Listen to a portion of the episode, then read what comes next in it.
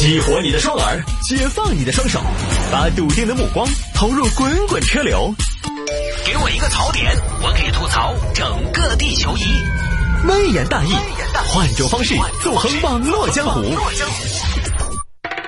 来喽！欢迎各位来到今天的微言大义，继续跟您分享网络上一些热门的、有意思的小新闻。节目一开始呢，老规矩啊，大家也可以加明星的个人微信号。对，就是现在正在说话这个明星。我现在加微信号的 slogan 已经想出来了。上周星期五呢，正式开跑了，就是给自己一个跟明星近距离接触的机会啊。听得出来，这个 slogan 呢，我背的还不是太熟，因为毕竟呢，也不是我的人设哈。以后我天天这么说，天天这么说，有一天可能真的说不定呢啊。来吧，给自己加一个潜力有潜力的微信号啊。第十二个个人微信号，现在四千多人吧，也还有差不多将近一千个左右的名额。大家可以来加一下拼音的谢探，数字的零幺二，拼音的谢探，数字的零幺二，加我也好友来跟我留言就可以了。但是有听众朋友说，探哥加你的微信号有什么用吗？呃，确实也没什么用，你非得说 加了就有什么好处呢？重大的好处也没有，重大利好什么的都没有，就是有的时候大家聊聊天嘛，啊，有什么问题问现行啊，看广告啊，看朋友圈啊，生活中的小趣事啊，这些都可以嘛。我看你，你看看我，朋友圈不就是这样的吗？好吧，回听节目呢也非常简单。在手机上下个软件，喜马拉雅或者蜻蜓 FM，喜马拉雅或者蜻蜓 FM，在上面直接搜索“微言大义”就可以找到往期的节目了。一直帮我更新这个喜马拉雅的小姑娘依林呢，这周休假去广州，自己要去放松几天，所以呢，这周微言大义是由我自己来更的。今天下午呢，我在办公室没什么事儿呢，我就更了上周星期五的，争取这一周呢，依林不在，我也按时的完成在喜马拉雅和蜻蜓 FM 更新的这样一个任务。好吧，最近有听众朋友说摆一下这个朋友圈骂闺蜜被判赔一千元，所以各位不要在朋友圈乱骂人，有的时候搞不好违法，你知道吗？这个算是现在这个社交网络平台礼仪规则的一场普法教育。我觉得我们节目呢，从来也表面上你听可能有的时候嘻嘻哈哈，但是我觉得还是有很多警钟长鸣。这也是我做节目呢，有的时候有收获的一方面吧。来看吧，这一个小周，一个小田，具体哪儿不知道，两个人相识多年的闺蜜。这小周哈，小周的前夫呢是小田的校友，然后呢，这个小田呢又跟小周的一个同事谈过恋爱，那么这种关系你想想，这是好微妙啊！本来两个人呢其实也就是普通闺蜜，但是事情呢在二零一六年两个人的关系发生了变化。当时呢，小周的前夫问小田去借钱，菊花，咱们这么多年同学，现在手里边有点紧，找你借点钱吧。借钱，谢过那个菊花呀。你看，我们这么多年同学，你跟牡丹又是多年的闺蜜，你说这个，我还是相信钱财身外之物，朋友才是一生一起走的。嗯，我晓得谢哥，那你借来爪子嘞？我最近是这样，我手头有个项目，月球表面抛光，启动资金不够。哦，你这个项目是跟李老师一起做的哇？那你要好多嘞？你你有好多？你要好多吗？你有好多，我要好多。不是这样吧？我要四十万，然后我一年之内要还给你，好吧？嗯，可以嘛？反正我跟牡丹那么多年的朋友了，好，这就借了四十万，结果还了十万，剩下三十万就没动静了。谢哥，喂，喂，哪个？喂，哎呀，信号不好。菊花呀，我是牡丹呐，就是你们老公那四十万呀。菊花，这个当时就是，哎呀。哎，你找我做啥子呢？这个当时是你给他借的，又不是我，又不是跟我借的，对不对？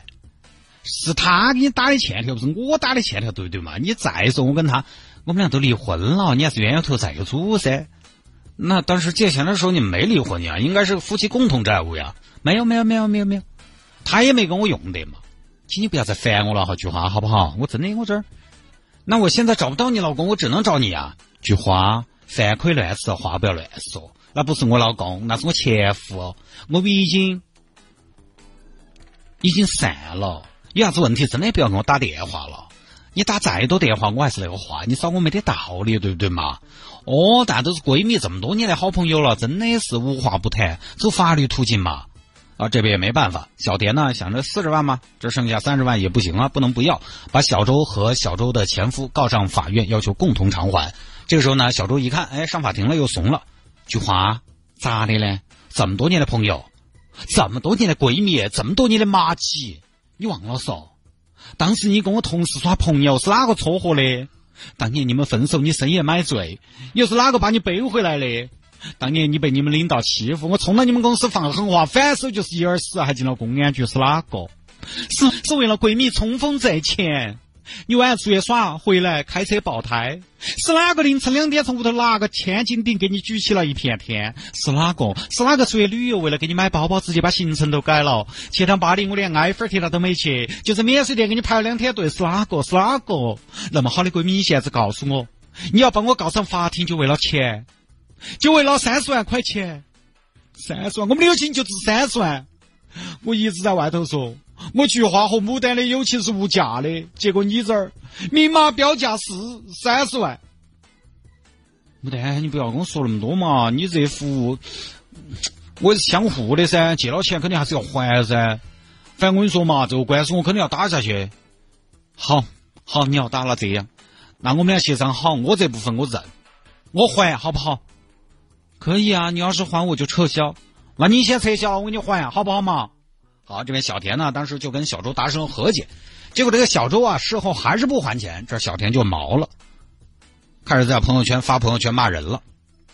在希望的田野，我的心在流血。我有个闺蜜把我当做豁皮，这个就是牡丹，你们都认识。今天来说一下那个真相大揭秘。牡丹，牡丹，他借钱不还，你跟他谈利息，他给你摆友谊；你跟他摆友谊，他给你摆法律。终于有一天，我牡丹走上法律的裁判，结果这个垃圾又来跟你酗酒喝酒，一番走心的表演。我选择宽允，我选择原谅，他也终于认怂。但是岁岁年年天天，他的欠款从来没有还。但是天天岁岁年年，我的余额从来没有变。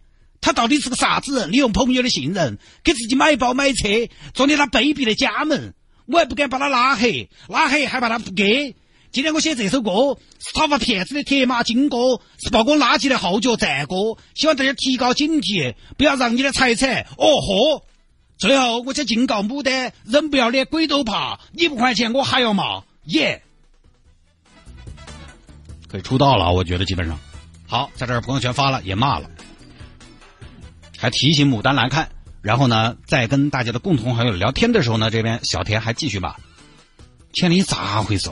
少有，你不晓得老子好气，你不晓得那个牡丹好贱。你说来说来啥事情嘛？你不晓得说，前年借我四十万，说是只借一年就还钱，结果转眼到今年拢共还了十来万。问他要钱，他不认，说是欠条是他老公签。你说贱不贱？真的迟早遭报应，怪我当时没看穿。总之呢，就有很多这个比较重的词。这边小周看了，他居然骂我，他公开了，他要撕破脸，他做出来了，他正式向我宣战了。这样下去我还怎么做人？凭什么这么说我？我要告他！这边小周把小田起诉到法院，要求小田在朋友圈公开道歉，并且赔偿损失。但小田肯定不道歉噻，要不要脸？恶人先告状，应诉。许啥子？法院开庭审理，咋回事嘛？法官，我方不认为是什么人身攻击，我们只是陈述事实。那你说什么贱不贱，什么垃圾这样的词，也是陈述事实吗？情绪很重啊！我觉得是事实啊，法官。还有，法官，我当时发朋友圈分了组的，我只是分的同学分组可见，我就主要提醒我同学不针对社会公众。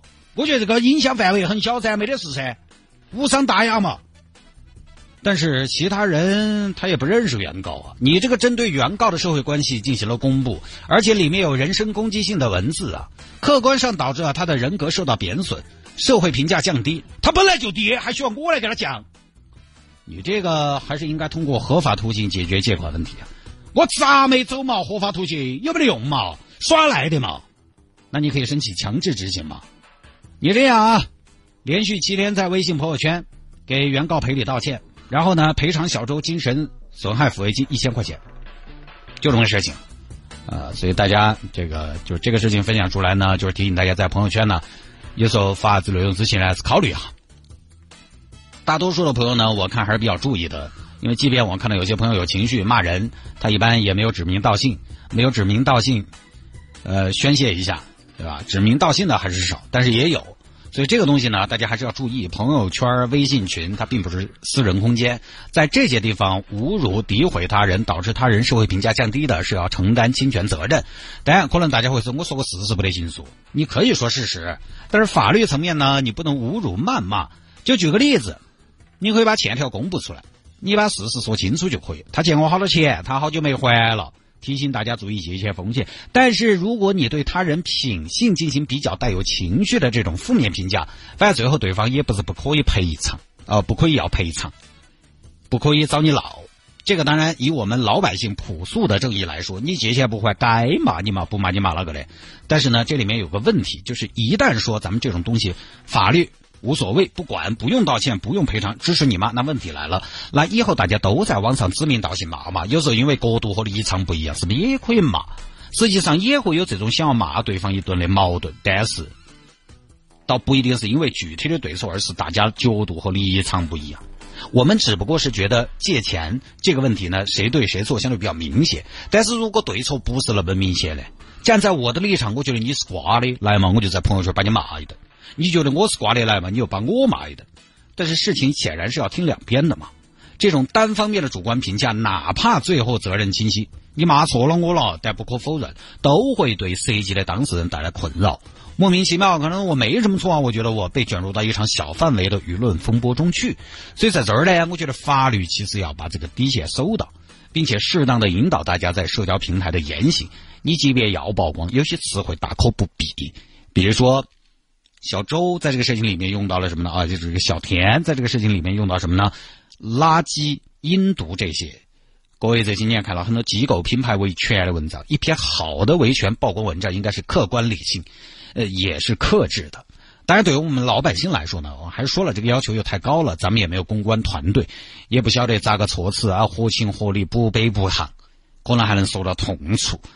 这也是一种能力，但是确实网络时代需要克制，克制是非常重要的一种生存手段，不然很容易把你自己卷进去，一地鸡毛。因为这个事情的重点其实并不是借钱不还，我们也就不说借钱不还的事情了。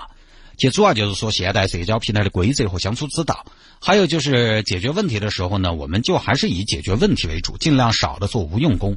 尤其我觉得到我这个年纪，实际上是很不喜欢做一些无用功的。